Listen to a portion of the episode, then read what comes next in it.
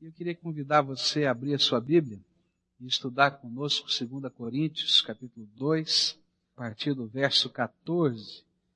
2 Coríntios, capítulo 2, a partir do verso 14 até o verso 17. Assim nos diz a palavra do Senhor.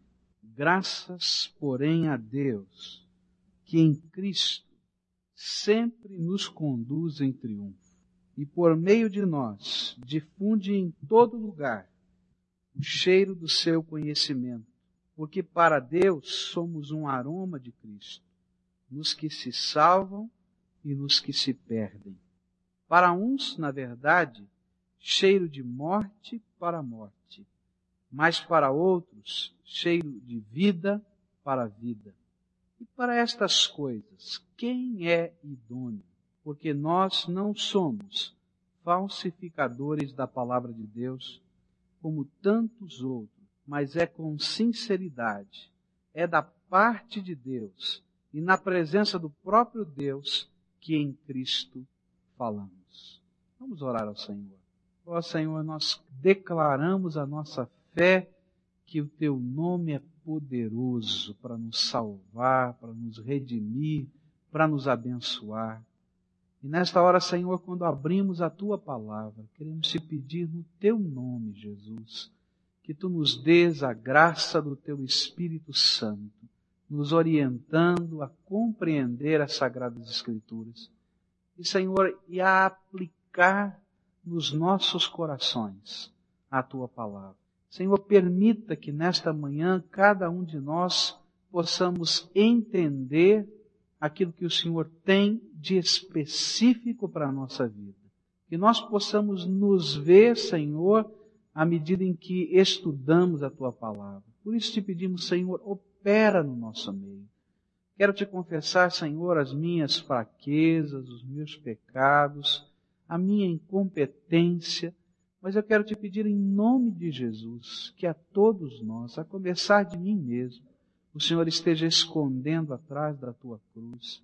De tal maneira, Senhor, que a glória seja do Senhor, que a beleza do Senhor seja percebida, que as bênçãos da fé em Ti possam ser, Senhor, vivenciadas enquanto estudamos a Tua palavra. É no nome de Jesus que oramos. Amém. Quando eu leio esse texto, eu fico pensando no contraste contraste que é, em alguns momentos da nossa vida, declarar o versículo 14. Você está aí com a sua Bíblia aberta? Então recita comigo, né, essa primeira parte do versículo 14. Achou aí? Então recita junto comigo. Graças, porém, a Deus que em Cristo sempre nos conduz em triunfo. Você não sente um contraste aí na tua vida, não? Você vai dizer, ih, pastor, hoje acho que não era o melhor dia para recitar esse versículo. Se eu soubesse o que está acontecendo na minha vida, como é que eu posso dizer isso hoje com inteireza de coração? Mas eu queria que você percebesse que esse mesmo contraste estava no coração do apóstolo Paulo.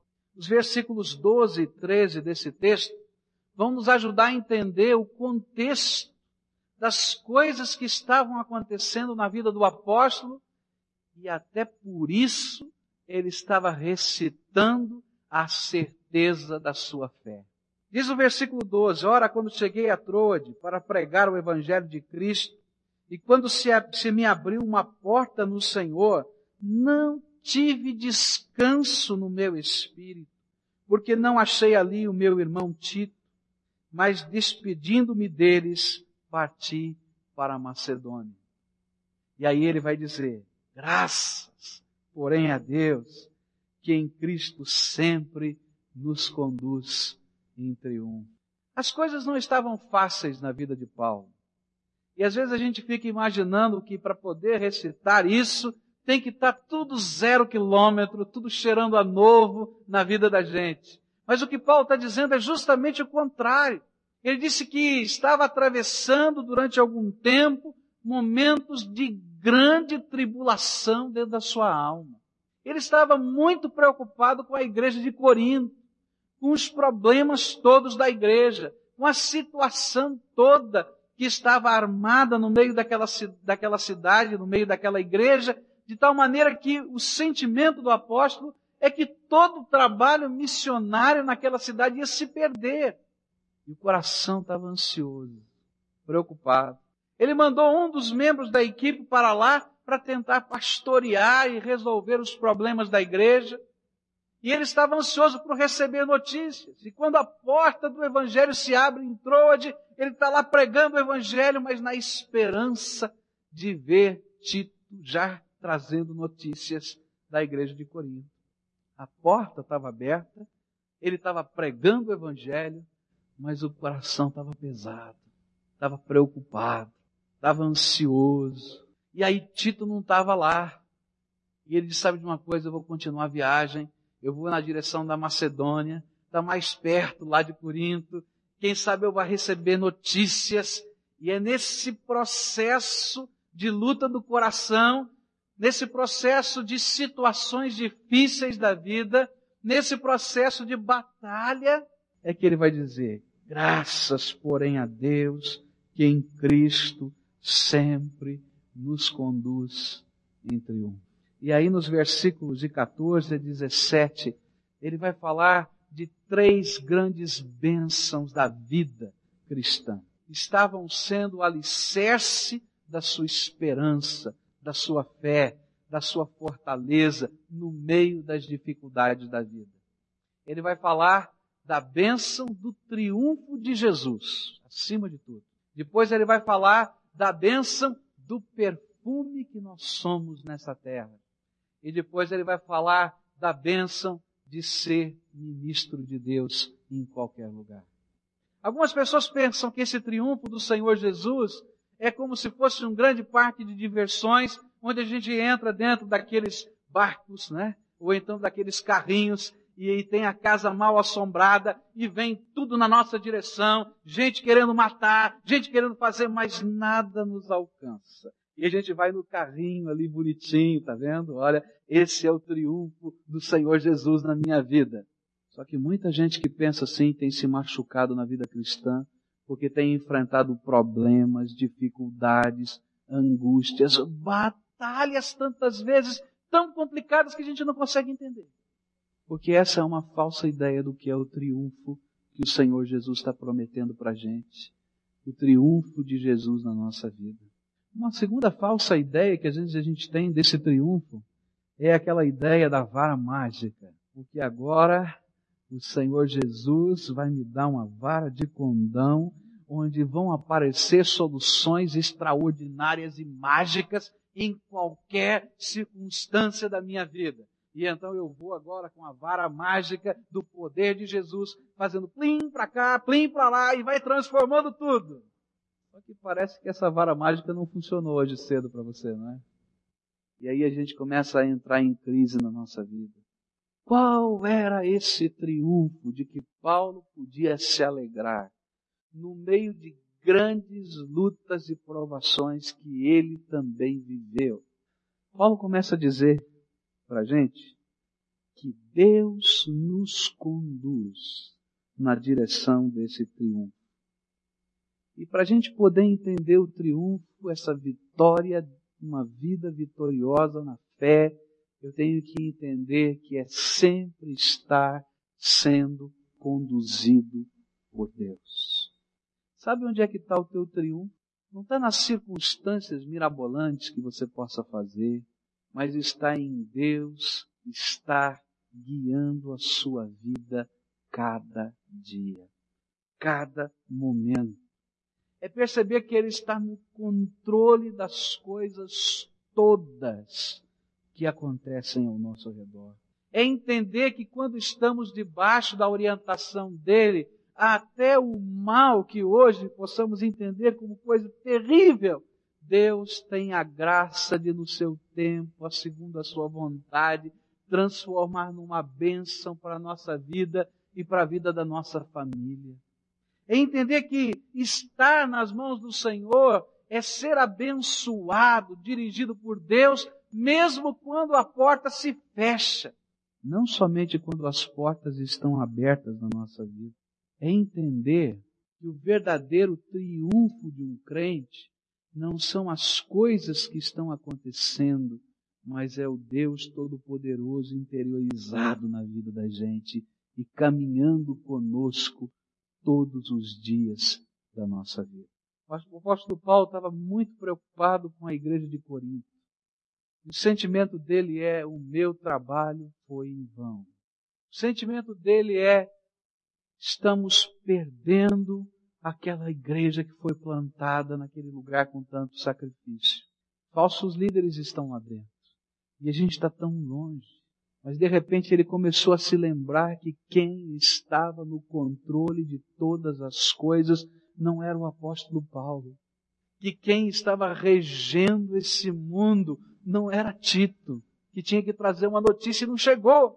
Mas era o Deus Todo-Poderoso, que apesar da gente e apesar de todas as coisas, era quem estava no controle da vida da igreja de Corinto, do trabalho em Troade.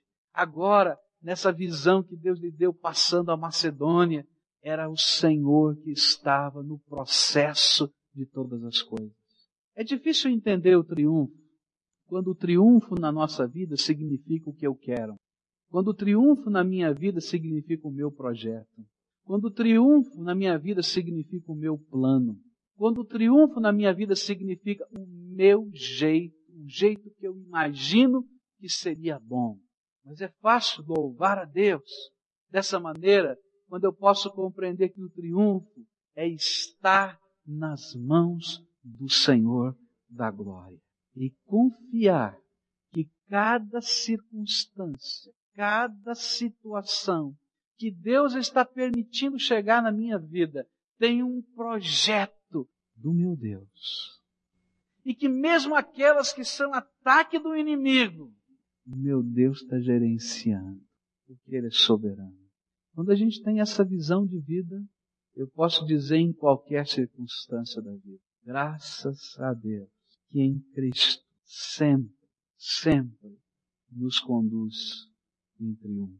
A segunda coisa que Paulo tinha na sua mente enquanto falava isso era a ideia do triunfo romano. O triunfo romano era uma cerimônia que acontecia quando um general romano havia militado fora do seu país e vencido inimigos poderosos, e agora ele voltava vitorioso para Roma, e ele era recebido na cidade numa parada militar, num cortejo militar muito bonito. Então ele entrava na cidade numa carruagem dourada, aquele general entrava numa carruagem dourada, atrás dele vinham então todas as, as, as riquezas que aquela batalha tinha conquistado. Os soldados, os oficiais que lutaram naquela batalha marchavam ao lado daquela carruagem e os soldados então vinham atrás e vinham marchando. Os sacerdotes romanos se colocavam em fila na rua e o povo gritando, queimando incenso para eles e dizendo: Olha, vocês são o triunfo de Roma. E vinham então os prisioneiros atrás e marchavam para o circo romano, onde seriam lançados as feras e morreriam diante do povo. No meio desta situação toda, Paulo está imaginando esse triunfo e está dizendo: olha, Deus em Cristo está me conduzindo em triunfo. Eu faço parte desse cortejo. Jesus é o meu general e ele já é vitorioso. E nós estamos marchando na direção da cidade celestial que é Jerusalém. E quando entrarmos nessa cidade celestial junto com o nosso Senhor, nós vamos estar ladeando sua carruagem dourada e nós vamos estar marchando na direção do reino de Deus, da vontade de Deus, do projeto de Deus. E as presas todas aquelas bênçãos espirituais já vêm atrás da gente e sabem os inimigos. Os inimigos já estão derrotados. Não importa qual seja a luta que eu esteja vivendo, qual a batalha que eu esteja enfrentando hoje, ninguém vai poder roubar de mim a salvação que eu recebi do meu general Jesus Cristo. Ninguém vai poder roubar de mim a libertação que eu recebi desses inimigos espirituais que não tem mais poder sobre a minha vida e eu faço parte desse cortejo. Ninguém vai poder roubar de mim o Espírito Santo de Deus que habita o meu coração e que marca a minha vida com o seu poder. Ninguém vai poder roubar de mim a glória de entrar na cidade santa de Deus. Graças a Deus, porque em Cristo Jesus, Ele sempre, Ele sempre nos conduz em triunfo. Algumas coisas nós não vamos ver nessa terra. Eu acho impressionante ler o livro de Hebreus, capítulo 11. Queria desafiar você a ler em casa esse capítulo e prestar atenção naquela história dos heróis da fé. E quando chega no final daquela história, ele vai citando um, citando outro, citando outro, citando outro, e a gente fica pensando, puxa, eles alcançaram tudo. E eles lá, e o autor de Hebreus diz, eles não alcançaram, mas vendo de longe as promessas, eles guardaram no coração essa fé. Sabe como nós somos conduzidos em triunfo nessa vida? Quando nós somos capazes de enxergar ao longe todas as promessas que Deus tem nos feito e guardar a certeza da fé no nosso coração de que Deus está no controle e de que eu faço parte desse cortejo e que eu estou marchando conforme as ordens do meu general. Não sou eu quem está ditando as ordens, mas é o meu general quem me conduz até a cidade eterna no seu triunfo. É um peso tão grande no coração da gente imaginar que sou eu que tenho que solucionar todas as coisas. Mas é um prazer imenso quando eu posso descansar no meu general, que está no controle de todas as coisas. Naquele momento, o descanso do coração de Paulo foi entender que a igreja de Corinto estava acima de tudo sob a responsabilidade do general Jesus. E que de alguma maneira ele estava ministrando naquele lugar. E que ele era apenas aquele oficial que marcha do lado da carruagem do seu Senhor. E ele podia ter paz no seu coração agora, porque o Senhor estava no controle de todas as coisas. Eu não sei o que Tito está fazendo lá. Será que aquele menino tem capacidade de pastorear aquela igreja? Eu não sei se aqueles líderes que fizeram tão grande oposição ao meu ministério vão conseguir quebrar o coração, se arrepender e entender o projeto de Deus. Mas eu sei que enquanto eu estiver nessa terra, Deus está me conduzindo para Troade ou Macedônia ou qualquer outro lugar e eu tenho que marchar só do lado da carruagem do meu general, Jesus Cristo. E enquanto eu estiver marchando assim, eu estou indo em direção da Nova Jerusalém, o lugar onde seremos recebidos pelo Pai, pelos anjos do céu. E esse é o verdadeiro triunfo. Sabe qual é a lição que Deus quer me ensinar nessa vida, nesse texto. Você está vivendo uma série de circunstâncias difíceis, problemas, angústias, tem um peso muito grande sobre os teus ombros, você não sabe como lidar com determinadas coisas, e às vezes a gente fica dizendo, e agora, Senhor? O que o Senhor está dizendo para você é uma coisa tão simples. Continua marchando do meu lado e descansa na minha graça. Porque quem tem o controle de todas estas coisas sou eu. Vai mexer nas circunstâncias, vai mexer na vida, vai mexer nos problemas, vai mexer com os nossos queridos. Às vezes a gente não vai entender determinadas circunstâncias, mas eu vou continuar marchando aqui, Senhor, porque eu sei que nós estamos indo na direção do triunfo que o Senhor nos prometeu. Qual é o peso que está no teu coração? Qual é a estratégia que você não conseguiu inventar? Sabe, você não vai inventar estratégia nenhuma. Qual é a culpa que você está carregando dentro da alma? Ah, por quê? De que jeito? Como? Coloca essa culpa lá na cruz de Jesus e marcha do lado da carruagem do teu general e deixa que ele manifeste a graça dele. E aí Paulo começou a deixar sua mente ir adiante.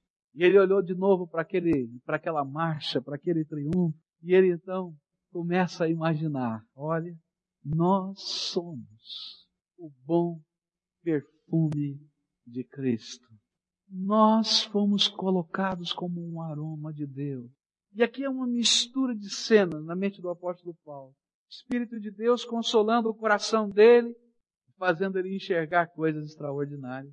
Lembra daquele triunfo romano?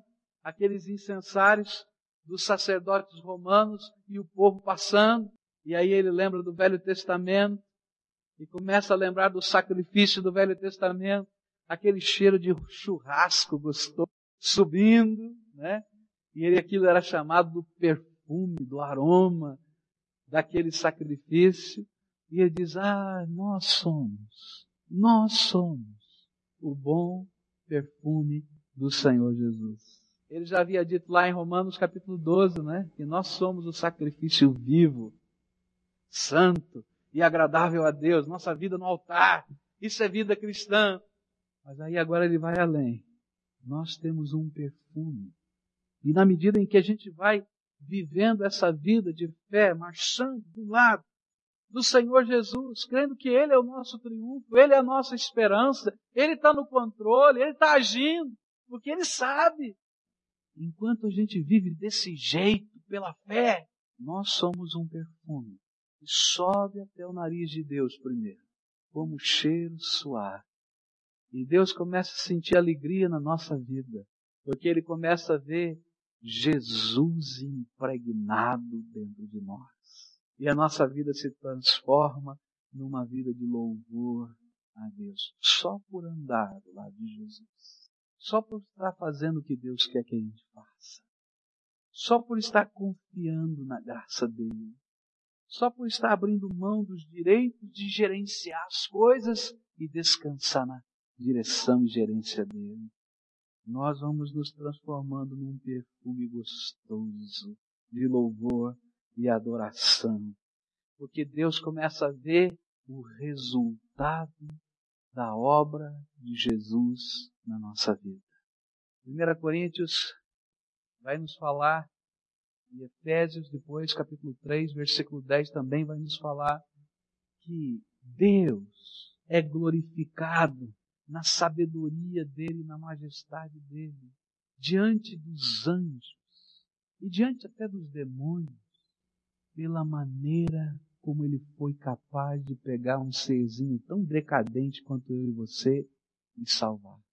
É isso que está lá. Efésios 3,10 fala sobre isso.